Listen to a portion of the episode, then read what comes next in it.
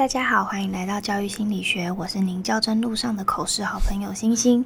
今天的题目是一一二年教真新北的题目，有别于政策题、时事题跟情境题这类比较常见的题目，我觉得这个题目比较特别一点。等听完我的拟答后，再跟大家分享我的想法。那我们就开始吧。今天的题目是。如果你发现同事在你背后窃窃私语，你觉得他们在讨论你的什么？以下是我的拟答：如果我发现同事在我背后窃窃私语，我觉得同事们在讨论的可能是我为什么这么少跟同事闲聊，感觉比较有距离感。在我进入职场之后，除了共备跟其他会议之外，比较少跟同事聊到私事。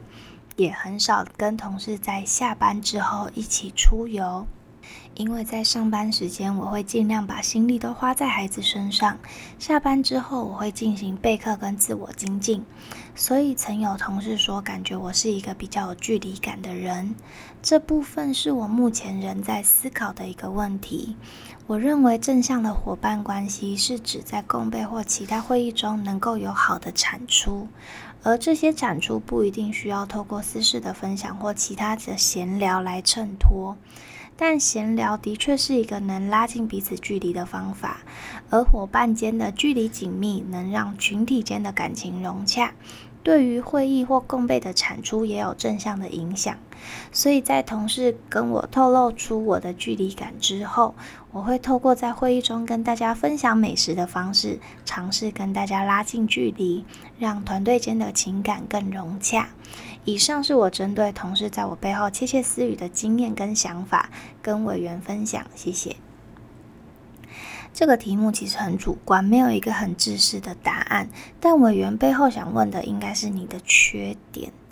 当被问到缺点的时候，可以稍微打个安全牌，分享一个比较无伤大雅的缺点，让委员感觉自己这个缺点被窃窃私语好像也没有关系。那如果想要挑战委员的感受的话，或许可以讲的比较两极一点。例如，我曾经被。嗯，年资大我好多年的同事说，为什么感觉我的孩子带出门都特别乖？是不是我有什么特别的奖励制度？但是这样听起来感觉好像有点自以为是，所以我个人可能还是会偏向用比较平淡一点的主题来回答这个问题。那如果大家有其他想法的话，也欢迎来跟我讨论。那我今天的分享就到这啦，拜。